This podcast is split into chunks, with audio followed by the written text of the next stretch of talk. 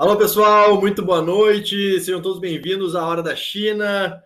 Começando mais uma edição, episódio número 84. Ah, então, começando aqui, já estou vendo algumas pessoas se conectando. Super bacana. Pessoal, hoje estou de volta. Semana passada estive ausente e vocês vão ver que nos próximos programas a gente vai buscar fazer um revezamento aqui entre os titulares da Hora da China para, enfim, uh, gerar um pouco de mais dinamismo aqui, para não ter tanta gente, especialmente quando a gente tem algum convidado, como é o caso de hoje. Então, vocês vão, vão perceber um rodízio entre nós aqui, mas sempre teremos pelo menos dois ou três de nós, nós quatro, mais um convidado. Então, uh, estou de volta aí na, nessa semana, no episódio número 34. Para quem não conhece ainda, sou Felipe Leal, sócio da Startse e responsável pela operação da Startse na China, apesar de estar no Brasil por motivos óbvios de pandemia, mas extremamente conectado com tudo que acontece na China. E hoje, mais uma vez, ah, muito bem acompanhado, ah, como sempre, com Camila, Vini, e hoje a gente vai ter a presença do Gessé, que a gente já vai apresentar ele, ele vai se apresentar também, para falar sobre infraestrutura e tudo que envolve esse tema, que é um dos motores né, do crescimento da China nas últimas décadas e vamos falar sobre tecnologia, o, o avanço de tecnologia que teve nesse período todo, como que tudo isso se contextualiza num contexto também histórico. Então vai ser um papo super legal com o Gessé e, como sempre, fazendo isso de uma forma leve, tranquila, descontraída e contando com a participação de todos vocês. Já já eu faço a recorrida aqui com todos no chat. Já estou vendo ali a Gabriela, o Horst, o Lucas, mas tem, conforme o pessoal vai se conectando, a gente vai trazendo a turma aqui para a tela. Então, muito boa noite a todos. Eu vou dar boa noite para mim, né? Eu sou o único que estou no, no, período noturno aqui, junto com as pessoas que estão assistindo aqui do Brasil. Mas vamos conectar direto com a China, então, já que todos os demais hoje estão diretamente da China. Então, vou começar dando bom dia para o Vini. Fala, Vini. Muito bom dia para você. Como é que tá? Hao, John Fei, Hao. Muito bom dia, boa noite, boa tarde, independente do fuso horário que você esteja. Hoje é um assunto bem interessante, porque algo que me marcou muito é, nessa minha vida aqui na China, né? Já são nove anos de China, foi o desenvolvimento da infraestrutura. É, eu já morei em algumas cidades da China e a gente sempre percebe a velocidade como as coisas são construídas aqui na China. Acho que muita gente já viu aquela imagem de comparação do metrô do Rio de Janeiro com o metrô de Xangai. Então, passa-se 20 anos, você vê um pequeno desenvolvimento no metrô de, do Rio de Janeiro, enquanto Xangai é aquela loucura, né? A gente até brinca aqui na China, se você pegar o mapa de Xangai, fechar os olhos e colocar o dedo em qualquer parte, vai ter uma estação de metrô ali onde você colocou o dedo. Então, é um assunto bem interessante hoje, com um convidado que eu já conheço também, já, já conheci pessoalmente, tive essa oportunidade. Apesar da China ser o terceiro maior país em expansão, é, em território, é, tamanho de território, primeiro em população, mas a comunidade brasileira aqui realmente é como se estivesse num, num bar com os amigos, você conhece ali todo mundo. É, então, bem, bem interessante o assunto de hoje. Muito bom, muito bom. Então, vamos para o lugar também direto da China, uh, pertinho aí do Vini, Camila Gataz. Muito boa noite, Camila. Bom dia para você, Camila. Bom dia, bom dia pessoal, bom dia, boa noite, bom dia, boa tarde. É, sabe uma coisa que eu acho muito interessante para mim, é o, enfim, nós trabalhamos com produtos 100% digitais, né? Essa nossa grande expertise vem sendo ao longo dos últimos 15 anos de, de carreira. Quando a gente pensa em infraestrutura, né, é aquele negócio que a gente consegue ver da, da perspectiva de, de, usuário, de consumidor, e que parece aconteceu na mágica, mágica, né? Foi pá, aquele, aquelas dimensões né, prontas, aqueles túneis, aquelas coisas caras, aquelas como é que isso aconteceu, né? E, e qual foi o esforço necessário para que isso acontecesse? e, e e é muito interessante entender essa perspectiva, né? Porque assim como o Gessé, ele vai explicar um pouquinho para a gente, tem todo um histórico que permitiu que a China pudesse chegar hoje no nível que está, né? No desenvolvimento que está. E eu adoraria apresentá-lo, agradecer primeiramente por estar aqui com a gente. O Gessé, ele é VP da Brachan e ele é, né, é CEO da TSE Infrastructure. Ele vai explicar um pouquinho para a gente o que ele faz. Mas antes de mais nada, Gessé, obrigada por ter aceita o nosso convite de vir aqui compartilhar essa experiência de você vai falar quantos aqui de mais mais de 15 anos de China, 6 anos de China, estou aqui chutando o número, mas eu sei que é muito tempo de China. É, e explicar um pouquinho, né? Quem é Gessé né, na, na China, de onde você veio, como é que você veio parar aqui. Então, te passo a palavra para você e já de antemão o nosso agradecimento, Gessé.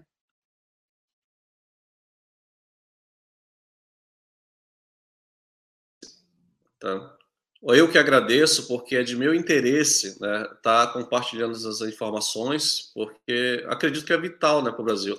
O Vini estava comentando até há pouco né, que a gente já se conhece, e aí eu vou falar um pouco da minha história, porque ele falou, ah, eu já estou há nove anos na China, mas é, é, mais ou menos o período que também eu estou, porque eu, eu vim para cá a primeira vez no ano de 2012. E eu vim naquelas, sabe, aquelas comitivas de empresários, né, de médios empresários, né? Aí eu vim numa dessas comitivas, eram 40 pessoas, a gente passou por alguns países, né, Alemanha, e ficamos na China, é, se não me engano, foram praticamente 30 dias. Então a gente visitou Pequim, é, Hong Kong, é, Guangzhou, e ali aquilo me marcou, né? Porque aquela visita minha era uma visita para prospecção de, de produtos, né? Eu, e aí mudou a minha visão de ver a China. falei, não, eu vou mudar meus planos, não vou só prospectar, vou fazer outra coisa, né? Então, me apresentando, é, bom, é, meu nome é Gessé Guimarães, é, eu sou do, da região norte do Brasil, tá? De, de, de Manaus, e, e, trabalho na China desde o ano. Vim para cá a primeira vez em 2012, aí, aí voltei para o Brasil para me planejar, e aí definitivamente é, desde 2013, tá? Então, dessa fase da China, eu já comecei trabalhando com metrô, tá? Foi a minha primeira atividade, eu fiquei como, o meu primeiro cargo aqui foi como diretor da qualidade para metrô, então, eu era responsável, naquela época, uma equipe não muito grande, uma equipe pequena, mas que era responsável por verificar as falhas em toda a China, que já era uma coisa assim, sensacional. É, eu digo que até quase que é, meio que meio que milagre, porque eu estava no Brasil já sonhando em trabalhar com metrô. Então, quando eu vim para a China, eu já vim focado, não, vou trabalhar no metrô, vou trabalhar para o metrô. Por quê? naquela época já se falava muito que a China tinha uma das melhores infraestruturas em termos de metrô, em termos de transporte, tá? em, termos, em termos genéricos. Tá? Eu falei, não, eu quero viver aquilo, eu quero poder participar desse processo e também pensava em contribuir com o Brasil. Tá? Então, isso, isso meu sonho de adolescente, tá? há décadas atrás. Eu já tinha esse pensamento. E aí, aquilo ficou na minha cabeça, não, eu vou a China, na minha visão, era um dos melhores, porque era super moderno já naquela época. Falei, não, eu vou me preparar e aí vou, e mudo para lá. Então, assim, quando eu cheguei aqui, eu já cheguei determinado ao que eu ia fazer, né? Então é isso. É, trabalho com metrô, participei é, de vários, participei por várias, passei por várias áreas, né? Então, falei, comecei com qualidade. É, depois eu peguei a diretoria de verificação de software e hardwares é, que é aquela parte da automação, né? Você instala os sensores e faz o trem movimentar sozinho, essas coisas todas, né? É, depois mais eu peguei a diretoria de engenharia de site, que aí foi quando né, engenharia de site para metrô, é, você tem os departamentos espalhados em toda a China. Então, é, naquela época eu, tinha, é, é, eu peguei norte, sul, leste, oeste de China, e aquela é, a parte de manutenção, a parte de antes de instalar, né, você vai instalar o metrô, então tem a parte do projeto, então era o overview do projeto inteiro. Tá? Então, assim, eu passei por vários departamentos ao longo desses, desses vários anos, né, e isso é, acabou me dando realmente uma segurança para falar com muita tranquilidade de infraestrutura. Não só no metrô, né, porque também, mais, mais recentemente, eu estou envolvido com é, por, é, é, pesquisa né, em desenvolvimento, né, é, quando se fala em infraestrutura. Então, ela, ela não é somente metrô, mas vai para trem, vai para portos, aeroportos, que é a parte da modelagem. Né? Então, para você criar um sistema, primeiro você tem que fazer a modelagem, é, a gente diz modelagem matemática, estatística, e aí daí você incorpora é, componentes como inteligência artificial, é, vai para a parte de comunicação, né? como que os sistemas vão se comunicar. Então, é uma equipe grande, né? A minha equipe é composta geralmente são pessoas que pelo menos têm mestrado, né? Então é, é uma equipe altamente qualificada. Então a gente tem muitos doutores na equipe. Então é uma equipe de pesquisa, né? Basicamente nós fazemos pesquisas. É, essa é uma introdução muito simples, né? Mas é, eu queria também aproveitar para falar é, dessa, é, eu vou fazer uma breve introdução sobre o histórico, porque foi como a Camila falou, não foi da noite para o dia. Então, por exemplo, na China, você vê, né, você passa numa rua, uma avenida e um mês depois, três, seis meses depois, ela está completamente diferente. Tem um viaduto, tem um, né, tem um metrô, tem uma estação de metrô, então é uma coisa meio louca, né? E eu vou falar dessa velocidade também, né? Como é que a gente consegue? Porque eu já participei de todas, absolutamente todas as fases do projeto né, de infraestrutura. Então, é, o, eles realmente, o governo nos dá um tempo assim extremamente escasso e você tem que cumprir. E é impressionante, porque você compara com outros países, você não tem essa velocidade de entrega como tem aqui.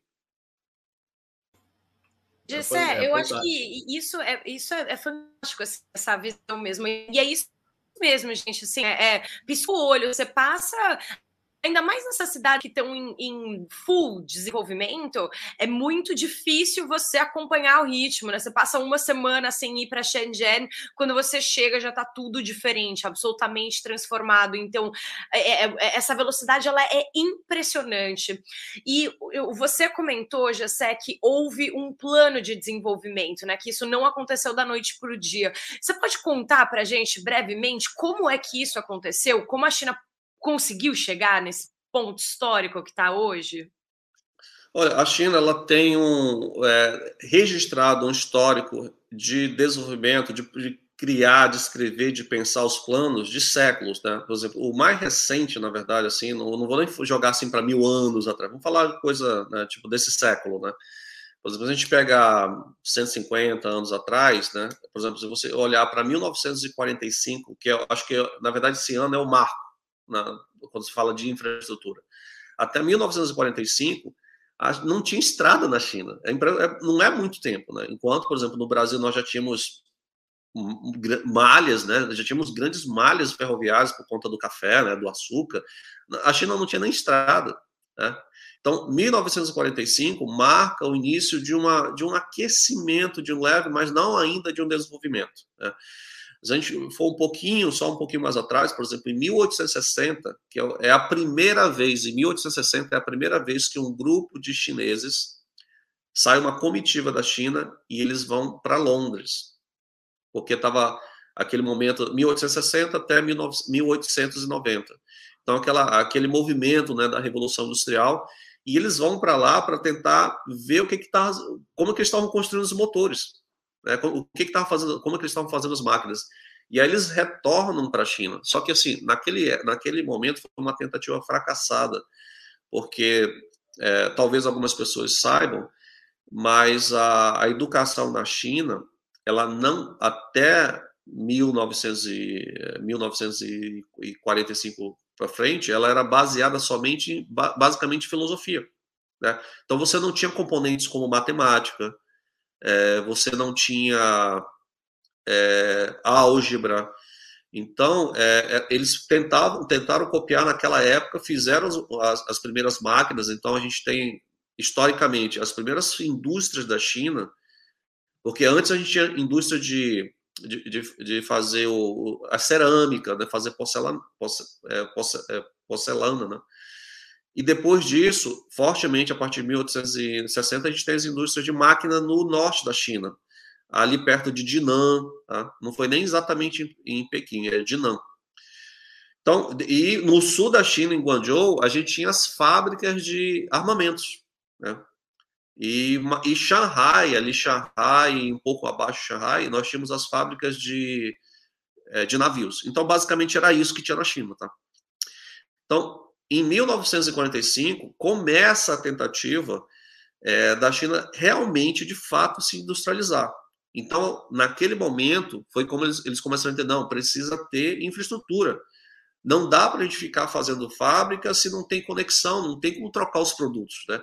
É, demorava um ano para você produzir algo e entregar na outro, do outro lado da China. Então, ali foi colocado como meta a partir de 1945. Então, a gente tem os primeiros movimentos, que era aquele movimento de produção de, é, de aço, né? que era, foi, ficou conhecido é, esse período da fase da, da China. Né? Produção de aço, todo mundo tinha que produzir, conta, né? inclusive dados históricos escritos em livros chineses. Né?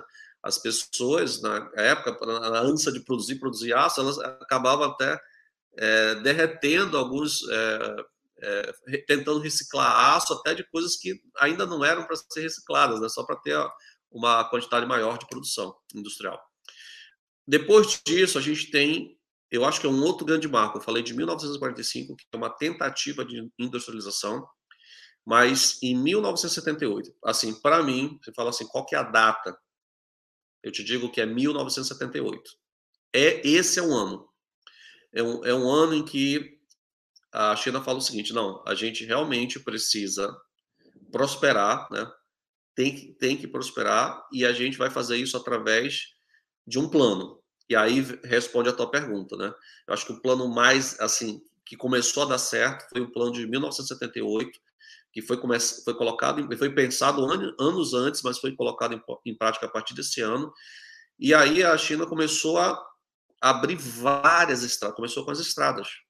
Então ela começou a fazer os portos, começou a fazer. É, começou com as perfurações de túnel, né? Você vê uma, uma diferença muito clara da China para outros países, não só o Brasil, né?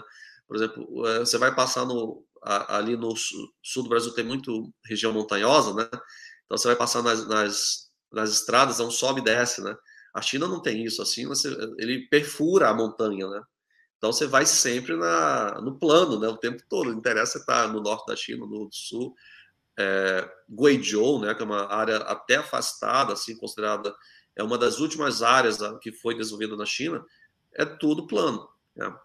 Gessé, então, a... uma pergunta. Esse, esse já era o Plano Nacional de Desenvolvimento de Tecnologia e Infraestrutura, ou esse era o início que virou a ser esse plano hoje? Não, não. E deixa, deixa, deixa eu complementar, só, Gessé, só complementar a Camila aqui. Uh, você vai fazer alguns paralelos com o Brasil depois também, né? Uh, Isso. Eu queria entender se nessa época, na década de 70, o ponto de partida, entre, se a gente fosse comparar, né, o ponto de partida naquele momento de, de infraestrutura no Brasil e na China, dá para afirmar que o ponto de partida da China era, era pior que o, que o não, brasileiro? A China não tinha nada. O Brasil era assim, tipo, eu tô olhando para uma mega city e uma vila, entendeu? Porque na China não tinha nem estrada naquela época. 1945 até não tinha estradas. E o Brasil, quando você olha em 1945, já tinha cerca de, se eu não me engano, eram 327 quilômetros de, é, de estrada de ferro. Eu, eu, tenho que confirmar, tá? Que eu não estava preparado para saber. Mas assim, já tinha muito. É óbvio, todo mundo sabe. Nós tínhamos estrada de ferro no Brasil naque, naquele ano para café, para, para, para, para açúcar, né? que com o tempo foi desativado. A gente sabe muito bem. Começou a, ser, a desativar as estradas de ferro. E a China não tinha isso. Né? Não tinha nem estrada, né? Não é estrada comum, muito menos a, a de ferro. É, então, assim, assim, a China até... partiu muito atrás, né? Eu digo até na década de 70, eu digo assim, mais quando, quando se, ah, o grande ano foi 78, não tinha, né? Não, não tinha nada. Começou em 78. Né? Até 78, Tá, em década de 70 nós já tínhamos estrada de, na China aqui, já, já havia estradas de ferro, mas assim, não, não tinha essa esse planejamento estratégico de vamos, vamos fazer um planejamento de 30 anos, que foi o que aconteceu. 1978 foi, foi assinado né, um, um, tratado, um plano de 30 anos, que ele foi chamado de plano de três fases, depois se tornou plano de quatro fases, que era o seguinte, a cada 10 anos, o que, que a China quer para cada 10 anos? Então, eles traçaram o que, que ia acontecer na década de 80, claramente o que, que ia fazer, o que, que ia fazer na década de 90, em 2000. E, e tudo aconteceu. Né? Foi escrito naquela época que o plano para os primeiros 10 anos, de 1978 até 1988, era um, um plano de, de industrialização. Era fada, então tinha que abrir estradas, tinha que, tinha que usar todo o dinheiro possível para abrir estradas, portos, aeroportos. Tá? É, era isso. Naquele período, a, a, população da China não sentia prosperidade. Você conversa com qualquer chinês, né, você, é, o Vini, né, todo mundo que está aqui sabe. Você vai conversar com um chinês mais é, com um pouco mais de idade, ele vai falar: não, eu, quando era jovem, eu não sentia. Eu trabalhava lá na década de 80, mas trabalhava muito, mas não sentia que tinha prosperidade. Eles começaram a sentir a prosperidade no meados da década de 90. Né? Que foi, poxa, eu estou ganhando dinheiro e está sobrando para guardar. Né? Tá, tá começando a ter, eu tô, posso comprar um carro, né? Então, isso começou mais ou menos nessa fase. Então, realmente demorou. Mas, assim, tudo que foi planejado em 1978 aconteceu. Primeiros 10 anos, industrialização em massa os, os próximos 10 anos, né, que 1988 até 98, era o plano de abertura. Então, assim, já, a abertura já aconteceu em 78, só que era de expansão. Né? Então, vamos tentar agregar mais empresas estrangeiras vamos, é, e vamos também fazer com que as nossas empresas da China passem aí para outros países. Porque essa mentalidade de ir, da empresa chinesa ir para outros países não, não, não existia mas ela foi escrita em 1978 e foi escrita que não era para acontecer na década de 80. Era pra, foi escrito que era essa expansão era para se para ocorrer a partir de 1990. Muito bom. Eu interrompi a pergunta da Camila, Camila, então refaz aí, por favor. Imagina, imagina, Leal, tá, tá, totalmente em linha, né? Porque a China, todo mundo sabe, a gente fala isso há muito tempo, é, todo mundo sabe, não. As pessoas que acompanham aqui, a gente sabe, né, que a gente tem esse pensamento a longo prazo, a China tem os planos né, de desenvolvimento em várias frentes diferentes. E aí, Gessé, você a parte né, de um momento agora que é muito interessante, né? Porque esses planos, né, raramente eles não acontecem. E, e é incrível acompanhar isso de perto, pessoal. É realmente incrível quando a gente parte desse pressuposto de que você precisa ter um roadmap, ou seja, um planejamento longo prazo, você tem esse investimento em ciência, em tecnologia que precisam ser, precisa ser desenvolvido, né? Precisa sair do papel. A gente sai, entra nessa fase, né? E, e a gente vê essa fase acontecendo até hoje, né? Ou seja, talvez com outro nome, talvez com outras tecnologias, mas que tem essa vertente para ciência e tecnologia, é pesquisa e infraestrutura. Olha, é, isso é uma coisa que, quando, se eu for adentrar é, as bases do que por que isso acontece na China e nos outros países, como no Brasil, né, e não acontece nos outros países, é uma coisa assim extremamente, é, como é que eu vou falar, que incomoda um pouco, porque assim, você vê a velocidade, né, você vê que as, as, as indústrias, as empresas na China, elas estão muito próximas, mas muito próximas das universidades. Por exemplo, é, aqui, por exemplo, na nossa. Quando a gente vai desenvolver um projeto, todo o projeto, a parte de inovação, que tem que ser diária, ela não é um negócio, vamos inovar, o que, que a gente vai inovar para o ano que vem. Não é, aqui, não é assim, é o que, que a gente vai inovar hoje. O que, que a gente pode fazer de inovação.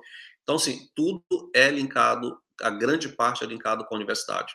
Então, a gente realmente usa as universidades, abusa né, das universidades, e hoje as pessoas sabem, né? A universidade chinesa, elas estão ranqueadas no topo, né, global, né? Muitas delas, né?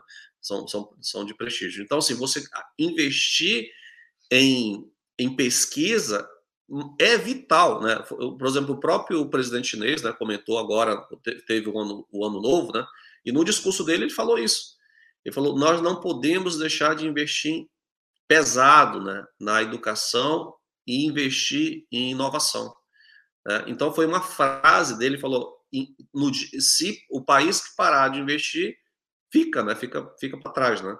Então, assim, é necessário, né? Por exemplo, quando aí você olha, aí, aí responde a tua pergunta, né? Você olha para a situação do Brasil. Eu acho que o Brasil, né? Ele tem evoluído, né? Eu não vou dizer que não, né? Ele tem evoluído, mas é, é necessário que a gente destine, é, dê uma atenção cada vez maior para os investimentos na área de educação. É, eu acho que assim, a educação, quando você compara, estou falando de infraestrutura e começando a falar da educação, né? Mas você vê o quão o, a quantidade de investimento que é colocada na educação básica. Então, o estudante, quando ele chega no, no ensino superior, ele está com a mente totalmente aberta para fazer modelagem de tudo que é tipo, para entender profundamente inteligência artificial, para tra trabalhar no metaverso de várias maneiras. Então, ele sabe profundamente. Por exemplo, eu tive, eu estive em Beijing, ontem eu estava em Beijing, né? É, só para situar, eu estou em Shenzhen hoje, mas ontem eu estava em Beijing e jantei com um grupo de estudantes e todos jovens, eu acho que ah, 21 anos nessa fa faixa etária. E era incrível o, o que eles, todos eles, absolutamente todos eles, detinham de informação sobre estatística avançada. Todos sabiam programar pelo menos duas línguas, duas linguagens, não? É, sabiam fazer modelagens, sabiam profundamente finanças. Não é finança de ah, matemática financeira da, de casa, era entender mer mercado de capitais. Né? Então, assim, é uma gama de conhecimento. Por quê? Isso não é. E você não pega isso profundamente a partir da faculdade. Você tem que vir criando, né? Desde a primeira série primária, né? Então, os investimentos na educação fundamental são relevantes. Né? Isso foi feito na China. A China fez isso com muito esmero, né? Trabalhar a educação primária né? foi feito com muito esmero aqui na década, já a partir de 1978. Era uma das ações do plano escrito em 1978.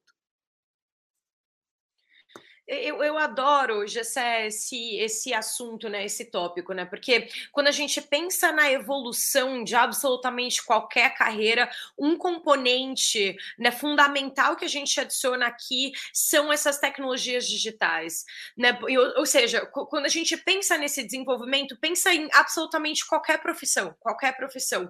Não tem uma delas que não a, passe por uma transformação onde o componente digital tem um papel muito grande. E não é diferente para infraestrutura, não é diferente, enfim, para engenharia, não é diferente para arquitetura, não é diferente para, enfim, name it, né? Qual é a sua profissão, isso não importa. E, e o que me chama muito a atenção é essa parte de modelagem, de simulação.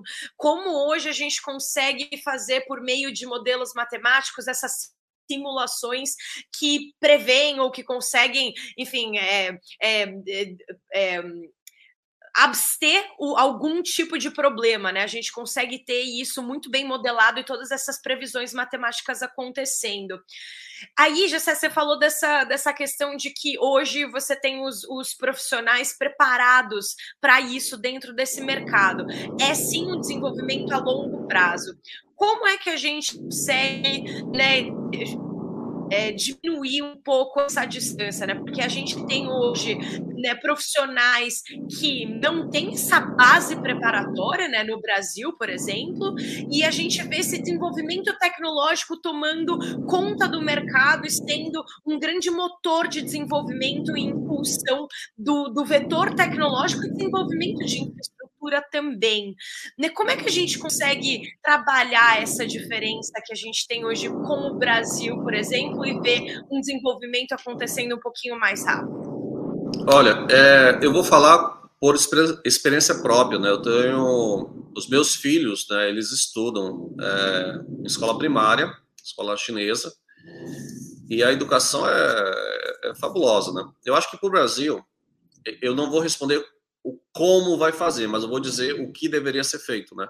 Por exemplo, no Brasil, quando a gente comenta aqui é, com alguém que as crianças elas estudam em meio período, o chinês ele fica assustado. 100% dos chineses, 100%, não é 50, 100% dos chineses que me fizeram essa pergunta, eu falei, não, é meio período. Eles ficam assustados. Falei, mas como é que consegue? Só meio período? É, meio período. É, ou é amanhã ou é tarde da escola primária. Acho que a primeira coisa deveria realmente ser implementado um sistema de educação em tempo integral. Tá? Eu acho que por dois motivos principais. O primeiro já está claro, né? você tem mais horas de estudo na educação básica, obviamente você desenvolve mais né, o teu sistema neural, né, é, as ramificações de neurônios, né, elas se multiplicam, isso ajuda na inteligência. Segundo, ajuda na memória, né? E segundo ponto é a questão social, né? É, principalmente você, por exemplo, você colocar escolas em tempo integral e dar essa oportunidade para, por exemplo, é, regiões no, no, Brasil, no nosso país, que estão em, em baixo nível de desenvolvimento, você está retirando aquelas crianças de uma, uma provável, uma possível vulnerabilidade. Tá? Então, é, você ter, deixar mais tempo na escola, acho que é um fator, acho que, é, acho que é o número um, tá? E o segundo é você colocar mais é, atividades de STEAM, né? Que é, é, ciência, tecnologia e matemática. Isso desde o primeiro. Eu vou citar agora, agora sim vou citar meus filhos. Eles estudam em escola pública. Por exemplo, meu filho agora, ele está e está no o, o, o, oitavo ano, está é, indo para oitavo, e a minha filha está no segundo ano. Todos eles, né? Desde, por exemplo, a minha filha no segundo ano, ela tem laboratório é, de robótica. Né? É, laboratório de química, que, por exemplo, no meu caso, fui ver química no Brasil a partir do oitavo ano fundamental. É, aqui tem laboratório de química a partir do, do terceiro ano fundamental terceiro ano fundamental. Tudo bem, não é aquela química que você vai misturar ácido, né? Mas você começa a entender as propriedades da, da, da matéria, é, cores, tá? Então, é, isso já prepara, por exemplo, circuito elétrico, eu fiquei, eu fiquei impressionado. É, eles fazem circuito elétrico, né? Você, você dá a placa para a criança e não é aquele negócio de brincar de montar, não. Ele dá a placa elétrica, a, a placa, o board para a criança e dá a solda e aí você vai conectar os pinos, você conecta o sensor, conecta o capacitor, você faz a, eh, a criança faz a placa inteira. Né? Isso a partir do quinto ano fundamental. Então, isso é impressionante. O que, é que vai acontecer? Uma criança dessa, daqui a, a, 5, 10 anos, ela está com a mente absolutamente aberta para fazer qualquer área de STEAM, né? que é o que, né, que impulsiona o país para o desenvolvimento tecnológico. Então, eu não sei como fazer isso no Brasil, eu não tenho as respostas se é problema financeiro e eu também não estou, não, não é a minha função de questionar isso agora. Mas o fato é, nós deveríamos ter escola em, em tempo integral, ensino básico. Isso é, eu concordo totalmente com você. Eu acho que a educação na China é algo que a gente não está acostumado no Brasil. Isso que você comentou de se reunir com um grupo de jovens de 20 anos que entendem sobre programação, sobre tecnologia, é algo que eu vejo aqui também. Muita gente muito, qualifica, muito qualificada. Inclusive o Reinaldo fez o um comentário. O Reinaldo, uma presença ilustre aqui na nossa na hora da China hoje, falou que a China tem investido cerca de 5% do seu PIB por ano em pesquisa e desenvolvimento. Então, é, é algo assim que inigualável, né? Exatamente aí o nosso querido Léo colocou na tela. E relacionado a isso, tá, Gessé, sobre tecnologia, sobre desenvolvimento e também a infraestrutura, eu queria te perguntar hoje quais são as principais tecnologias que você utiliza no desenvolvimento da infraestrutura aqui na uhum. China. Olha, é, se a gente falar, a gente tem várias coisas. A gente pode falar de metrô, pode falar do trem em si, tá? A gente fala de portos, aeroportos. A gente for falar, por exemplo, do, do metrô. Tá? É, por muitos anos, a gente usou a China. Né? A, a China, ela, ela, divide, ela, quando vai construir o metrô, você divide ele em três partes. Tá? A primeira parte é a construção do túnel. Você tem que perfurar. Muitas vezes o metrô é, é subway, né? então de baixo. Né? Então você tem que fazer o túnel. Então tem um conjunto de empresas que ela vai ficar responsável por fazer a parte civil, o túnel. Né? A segunda parte é a construção dos veículos, a gente chama de VOPC, né? São, são os carros, né? os carros do metrô. Então tem um outro conjunto de empresas tá? que vai fazer isso. E a terceira e última parte é, que é, é, é a parte tecnológica em si, tá? É a parte que vai é o conjunto de empresas que vai desenvolver o sistema. Né? Ele vai fazer desde o zero o computador que vai controlar os computadores, os computadores que vão dentro do, do trem, os computadores que vão ficar na central, os computadores que ficam na empresa, vão criar, vão produzir os sensores, vão instalar, vão fazer a parte de comunicação, porque o trem, quando ele está andando, ele tem que ter uma visão né, do trem que tá, do carro que está na frente, do carro que está atrás. Ele tem que fazer a conexão entre as linhas. Então, toda essa parte. E tem que andar, e, e, é requerido né, que ele seja. É, que seja autônomo, né, que ele ande por si próprio, né, com inteligência própria. Então, essa parte do sistema é, uma, é um outro grupo de empresas que é nessa parte que eu me encaixo. Né? Então, assim, só para contextualizar, eu não sou o especialista do, do, cara que vai fazer o trilho, né? né isso, a, a parte do trilho do, do carro é, é uma outra parte. Nessa parte de sistemas, né, nós ficamos por muitos anos é, trabalhando com uma tecnologia chamada é, é, CBTC. Né? É uma tecnologia cana canadense alemã. Tá? Isso é implantado, implementado em praticamente todos os metrôs na China inteira. E ela é uma tecnologia onde você, basicamente é o seguinte: é o princípio é básico, né? Você tem os sensores de velocidade instalados em vários pontos do trem, tem os sensores de posicionamento, é, você tem os sensores de comunicação Então, tudo isso vai gerar o, o que o pessoal costuma falar, né, do Big Data, né? Gera um monte de dado on, on time, né? Então, esses dados, você tem que ter um programa de um software extremamente robusto, né? Porque é, é impossível um ser humano né, dar conta de, de processar tudo isso. Então, você tem que ter um software extremamente robusto para pegar. E aí, o que, que nós, como seres humanos, fazemos? Nós imputamos nos softwares os cálculos de engenharia é, por exemplo, da partida do trem, né? Então, por exemplo, tem, você já entrou no metrô, você entra no metrô, aí você vê, né? Ele sai suave, né? Você, né, para não dar aquele impulso, você sai suave, aí ele vai pegando velocidade, velocidade dá aquela rampa até chegar no ponto, né? Do, do topo, né? De velocidade máxima, aí ele começa a reduzir a velocidade suavemente, aí para. Por quê? Dessa forma você não, não balança, no, esse é o ideal, né? Você não balançar dentro do, do metrô. O que acontece é que, às vezes, né, por, um, por uma, uma questão de. Ou então o trem que está na frente, um, um, passageiro foi entrar, ele segurou a porta do trem. Então, o, o computador ele tem que fazer esses cálculos rápidos, rapidamente. Então, entra inteligência, aí traba, o trabalho de inteligência artificial. Né, porque eu, não dá para chegar a informação para o operador e falar: opa, o, o metrô da frente, o cara parou lá, né? Segurou a porta. Então, eu vou, eu vou dar uma freada aqui. Não é. Não, se for assim, ia ser um caos, né? Então tem tudo por inteligência artificial. E aí, por cálculos matemáticos, a gente constrói os, os modelos matemáticos. Esses modelos matemáticos, além de ser os cálculos de engenharia, né? Ele também vai às, às questões das constraints, né? Da, é, do, do, que tem de problema para ser resolvido, o que, que, pode ter de problema, né? Então você também constrói fórmulas matemáticas sobre isso e dessa forma o trem ele para suavemente, ele freia suavemente para quê? No todo, né? Esse é o KPI, né? Que é um indicador. O, o trem inicial, quando ele sai do, do, do da primeira estação, ele, se ele está programado para chegar no, na última estação em uma hora, não importa o que aconteça. Um trem pode parar, pode parar por alguns minutos, pode ter um delay.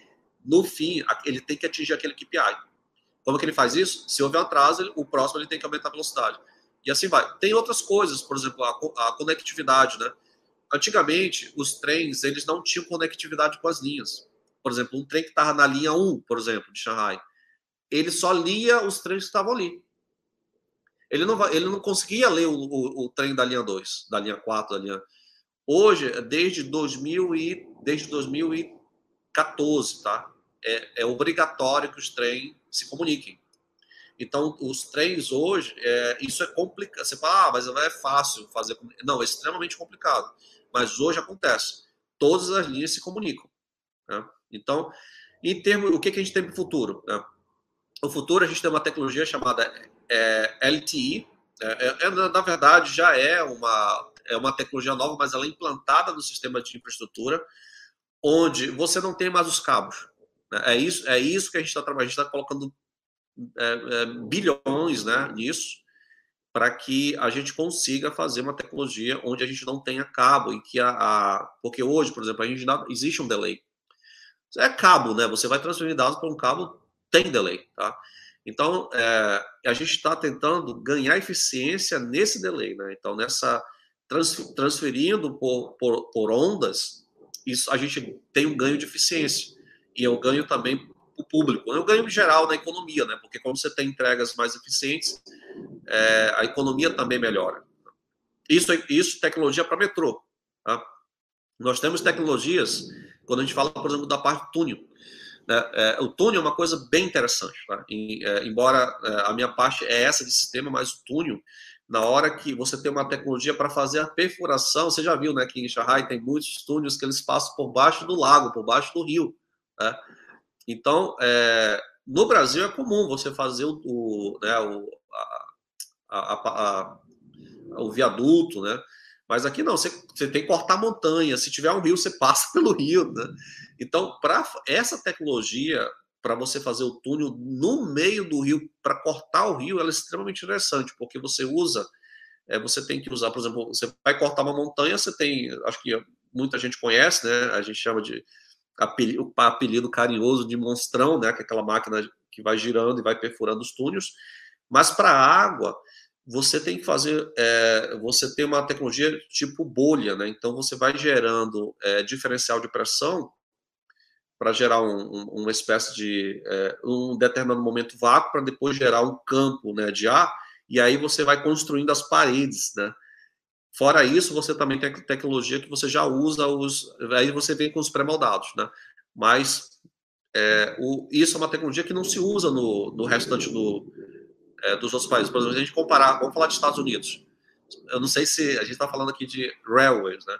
Os Estados Unidos ele tem muita linha de trem, mas ele não tem de high speed train. Não tem. Né? A China tem, são 300 e são mais de 300 mil é, quilômetros né, de, construídos. E os Estados Unidos não tem o, o high speed. Para você ter ideia de como é difícil a tecnologia, não é tão simples, né? Muito bom. Uma aula aqui de, de infraestrutura. Deixa eu te perguntar uma coisa, Gessé. Até vou aproveitar e pegar umas perguntas aqui do, do pessoal que está no chat. Claro. Uh, a gente falou de metrô, né? Falou um pouco de, de trem. Uh, quando você pensa de novo, né? Fazendo um paralelo aqui com o Brasil, em termos de ferrovia, assim, uh, como é que você vê? A gente sabe que o, a China tem. Bom, quando a gente fala de, ferro, de ferrovia, você pode até nos, nos contar melhor as diferenças entre tipos, né? A gente fala muito sobre os trens de alta velocidade na China, que né, a malha ferroviária é, é, absurdamente, enfim, é, é, muito maior do que a soma dos, uh, da, da malha ferroviária do resto do mundo inteiro. Mas é, 146 mil quilômetros a malha ferroviária. Da, a da China, 146 mil quilômetros. É surreal, é surreal. E quando a gente pensa no Brasil aqui, né? A pergunta foi do, do San Diego, até vou botar aqui na tela, ó. Uh, qual a visão sobre o atual momento das ferrovias no Brasil, uh, tendo em vista as mudanças de legislação? Uh, o que, que você pode nos, nos brindar aí com, com, alguma informação em relação a isso? Eu, eu acompanho, eu, eu recebo, tá? Eu recebo do governo brasileiro, de, de, Brasília, um relatório com os projetos de parcerias públicos privados. Tá? Isso com muita frequência vem para mim. É, eu acho assim, o Brasil ele está caminhando na direção correta, porque é, eu, eu, tenho, eu tenho ciência, é isso são dados reais, tá? O Brasil ele voltou a reconstituir e a criar ferrovias. Né? Algumas foram renovadas, estavam paradas, e outras foram simplesmente criadas, né, do zero. Né? E o objetivo dessas ferrovias no Brasil, pelo menos nos últimos dois anos, dois a três anos, é que elas transportem, é, por exemplo, se a gente fala no. Eu, eu, visitei muitas vezes ali Maranhão, fui no Pará, fui, nas fábricas, né, nas in, fábricas, nas indústrias de alumínio. Né? E estive dentro, vi como é que é o processo, até a, a pelotagem né, do, do, alumínio, da bauxita para o alumínio. Então, assim, essas ferrovias são usadas com esses fins. Né? Já em São Paulo, é, ali no região de São Paulo, né, nós temos para fins de agronegócios. Né? Eu acho assim, tem que. É, eu, eu falo até com convicção, tá? não é achismo. Isso é uma. Eu acho que virou até senso comum. Nós precisamos colocar linhas de trem também para pessoas, é, para que produtos sejam transportados, por exemplo. É, você pega as regiões mais isoladas, por exemplo, o norte do Brasil é ainda uma região considerada isolada. Né? Você pega um produto que sai de São Paulo, ele leva 15 dias para chegar em Manaus. Para chegar em Boa Vista, né, que é a capital de, de Roraima, está é, tá levando cerca aí de, de, de 25 dias. Né? Então, é uma, uma demora absurda. Né? Então, você conectar esses locais através de de ferrovias é uma solução barata. A ferrovia ela não é uma, uma solução cara. Mas eu acho que ele falou de legislação. Eu acho que ele está falando sobre legislação ambiental, né? Isso é um, é, uma, é um problema em algumas regiões. Por exemplo, você vai. Vou falar de Manaus, que é no meio da floresta amazônica.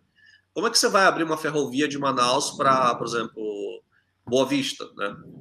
É, quais são as implicações ambientais? Né? Você tem a floresta amazônica ali para proteger mas é, pode, pode, ter, pode ter soluções alternativas. Por exemplo, numa, no caso de floresta amazônica, nós já temos, as, nós já, já existem as estradas, né, as AMs da vida, né, as, as BRs.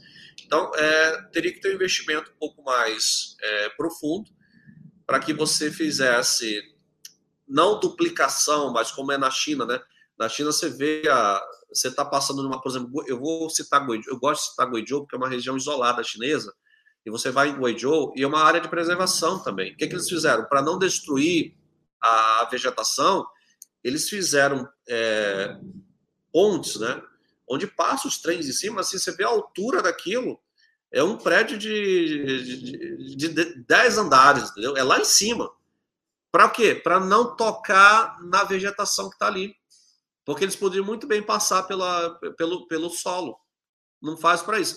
Outro, outros motivos é para conectar montanha, né? Você não quer fazer o trem descer ali, né?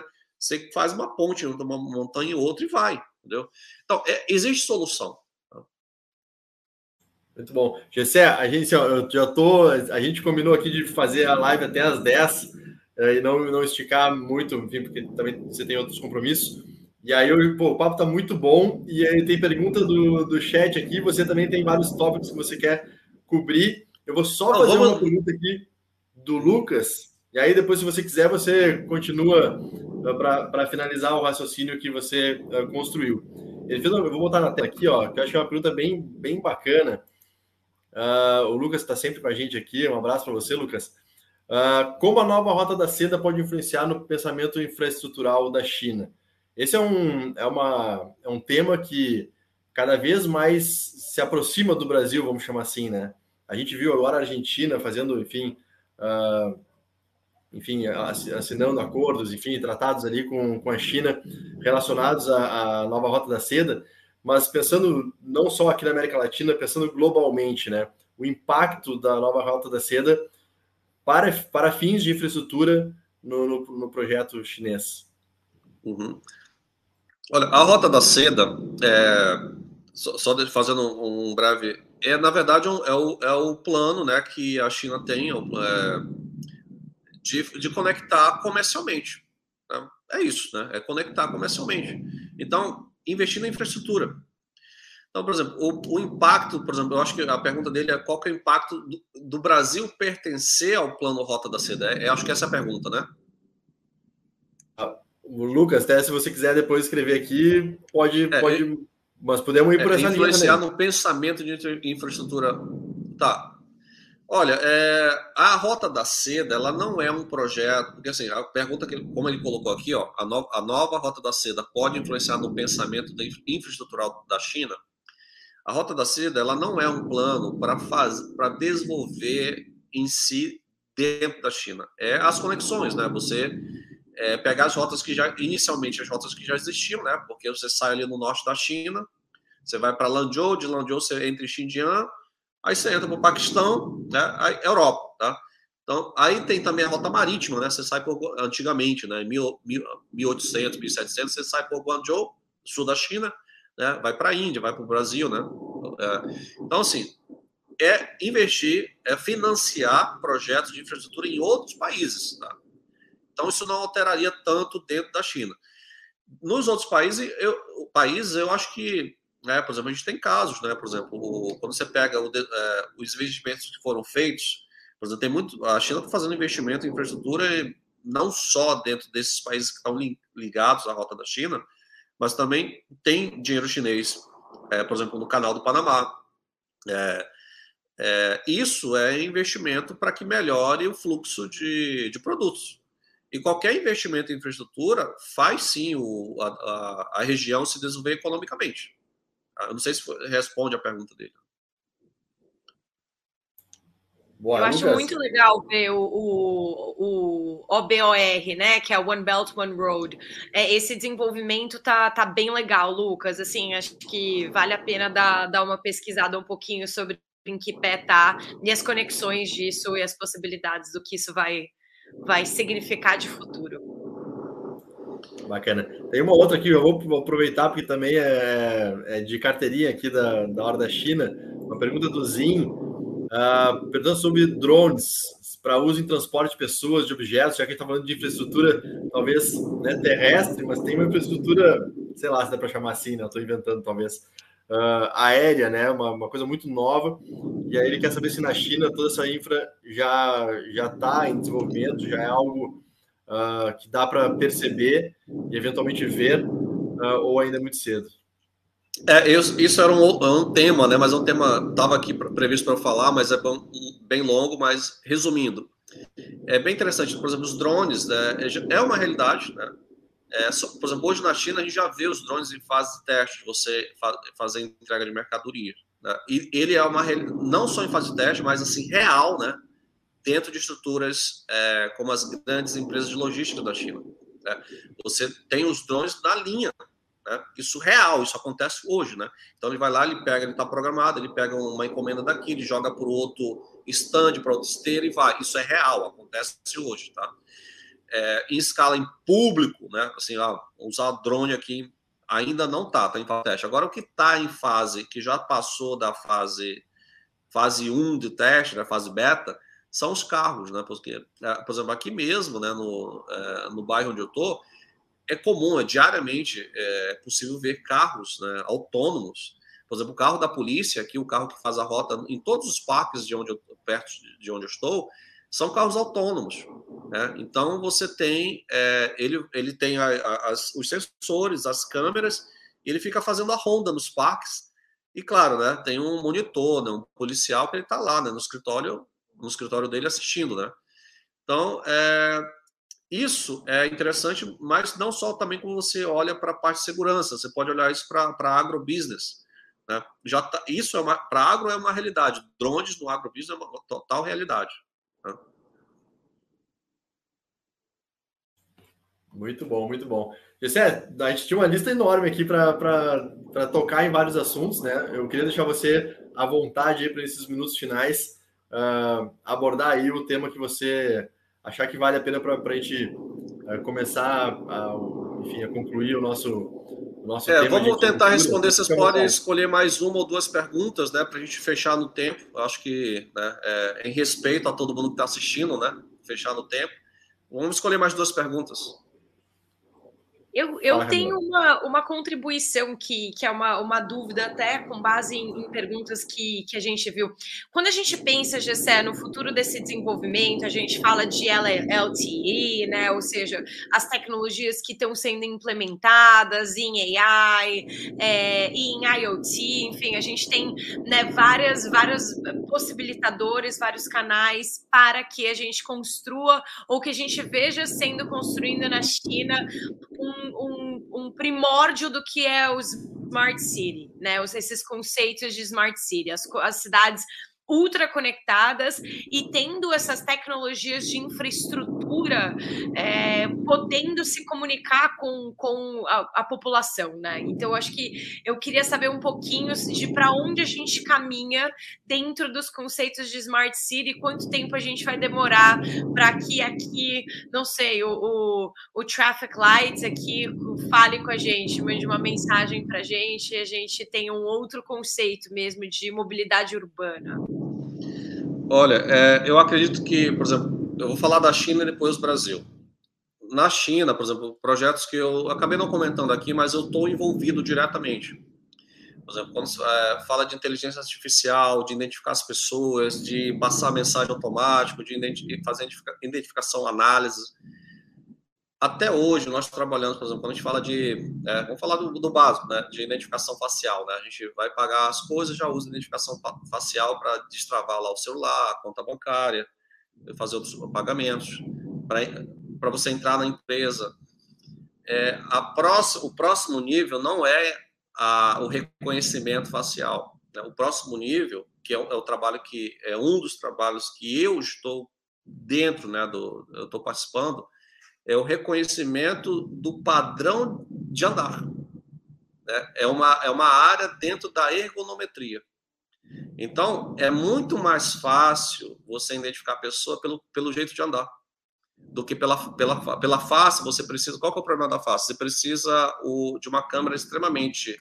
Não é uma câmera simples, é uma câmera cara para poder reconhecer bem né, a face da pessoa. Mas para o reconhecimento do andar, não. Uma, qualquer câmera sempre serve. Tá?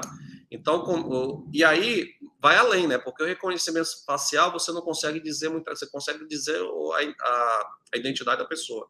Mas pelo reconhecimento do andar, você vai extremamente além. Você diz a, a, qual que é, quem é a pessoa, você consegue dizer se aquela pessoa está doente, você consegue dizer se aquela pessoa está triste, você consegue dizer se aquela criança foi maltratada por alguém em casa, se ela sofreu abusos, é, se ela está com fome, você consegue se a pessoa está com uma doença que às vezes ela nem sabe, às vezes a própria pessoa não, não sabe, tem doenças que podem ser diagnosticadas, então abre um outro mundo.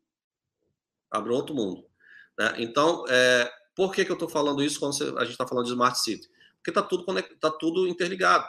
Né? Você pode ter uma qualidade de vida melhor com, é, com o traffic, como tu falaste, né? o, o traffic light, com a parte de saúde, a, a parte de segurança, com uma precisão, com uma curacidade de dados extremamente superior, né? com uma entrega muito superior. Esse é o próximo nível. Né?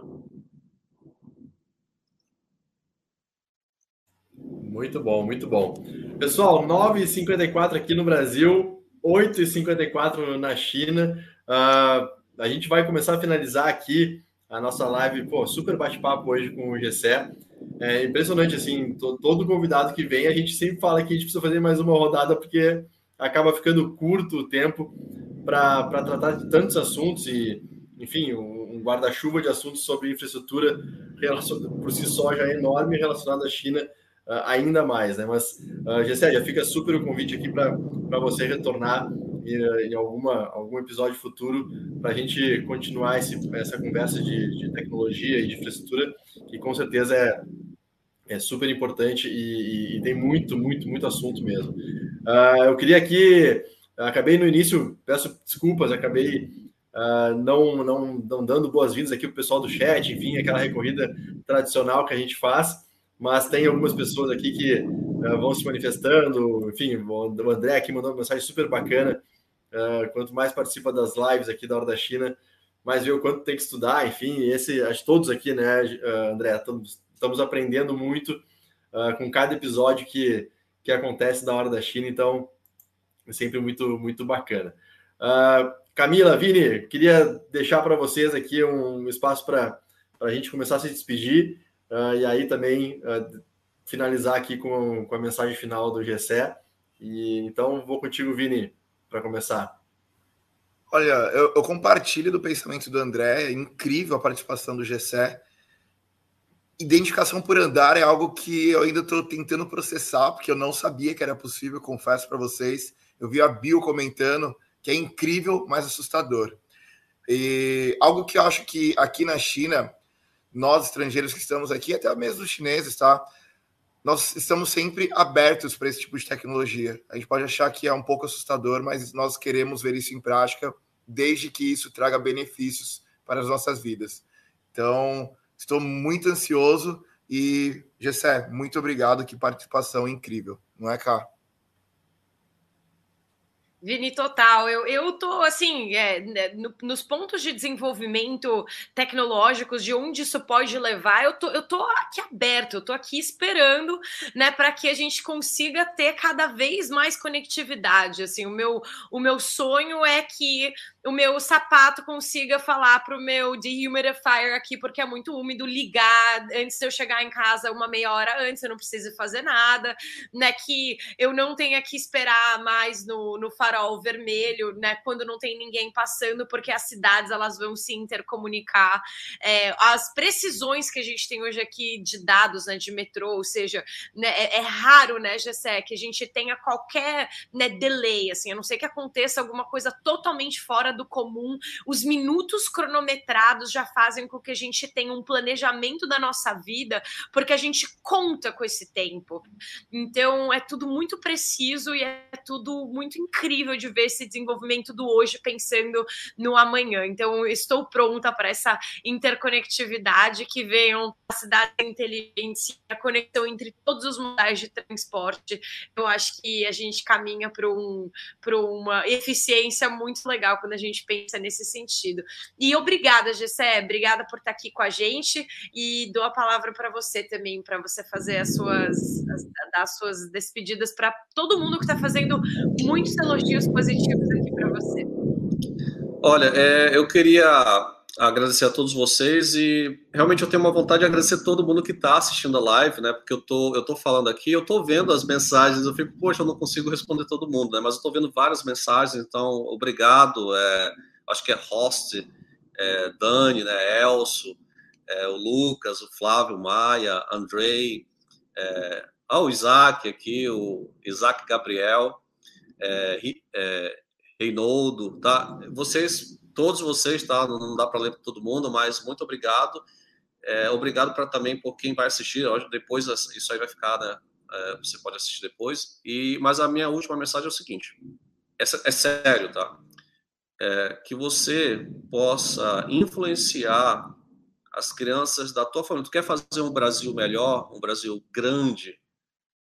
Influencie tá, as crianças da tua família. Pode ser um filho, filha. Se você não tem filhos, influencie teus sobrinhos. Né? Se você não tem um sobrinho, influencie positivamente um, um vizinho, um parente próximo, tá? Para que essas as crianças, principalmente na fase do ensino fundamental, é, ensino primário, elas se dediquem mais aos estudos. Né? É, meio período é, não é suficiente, eu preciso falar isso, não é suficiente, é necessário realmente uma educação com um pouco mais de horas diárias, tá?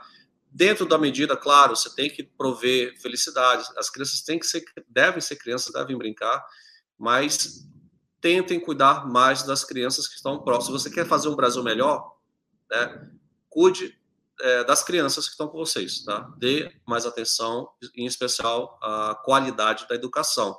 E não importa, né, que se você está numa escola de classe A, B, C ou D, se você está numa escola pública de bairro, que é, ou afastada, que talvez a qualidade não seja tão boa, você tem aí, a gente está fazendo isso pelo YouTube, né, pelas redes sociais, tem muito conteúdo disponível, tá bom? É isso, um abraço, muito obrigado. Muito bom, valeu, Gessé. Só fazer um, um, agradecimento aqui. Você mencionou o Flávio Maia, Flávio Maia Pavan, é o responsável ali do nosso time da Startse e ele é quem faz essas artes maravilhosas aí que a gente usa para comunicar e divulgar a hora da China. Então, super Flávio. Obrigado, a arte ficou muito show, hein? Eu, eu, eu gostei bastante. Muito eu só legal, percebi que eu saí com a cara, é, todo mundo saiu rindo, eu fiquei. Mas isso a gente, na, próxima, na, na, próxima, na próxima a, gente, a gente bota uma foto você rindo daí. Tá bom, um é, super obrigado. Super obrigado também enfim, da minha parte, foi, foi super legal, deu para aprender muito sobre esse tema super importante. Vini, Camila, uh, valeu de novo. Semana que vem tem mais, pessoal, mais Hora da China. Terça-feira, 21 horas do Brasil, 8 da manhã na China. A gente vai se ver e semana que vem a gente vai falar, já dá para fazer o um spoiler aqui, porque já, tá, já dá para contar. Semana que vem a gente vai falar sobre tecnologia nos Jogos Olímpicos de Inverno, que estão acontecendo em Pequim neste momento. Semana que vem uh, os jogos já, já, já vão ter acabado e a gente vai receber, não vou contar quem é ainda, mas é uma, uma pessoa que já esteve conosco aqui na hora da China e está diretamente envolvida na cobertura uh, da, da, das Olimpíadas aqui para o Brasil. Então aguardem aí, porque a gente vai falar bastante sobre, óbvio, sobre o esporte em geral, mas uh, especificamente sobre como esses jogos tem, estão sendo jo jogos extremamente tecnológicos também. Então, vamos conectar tecnologia e inovação com o esporte, com os Jogos Olímpicos de Pequim, que estão acontecendo aí ao longo da, da semana passada e essa semana também. Então, terça-feira que vem, dia 22 de fevereiro, 21 horas, a gente se encontra de novo aqui na Hora da China. Valeu, pessoal. Um grande abraço, boa noite para todos. Tchau, tchau.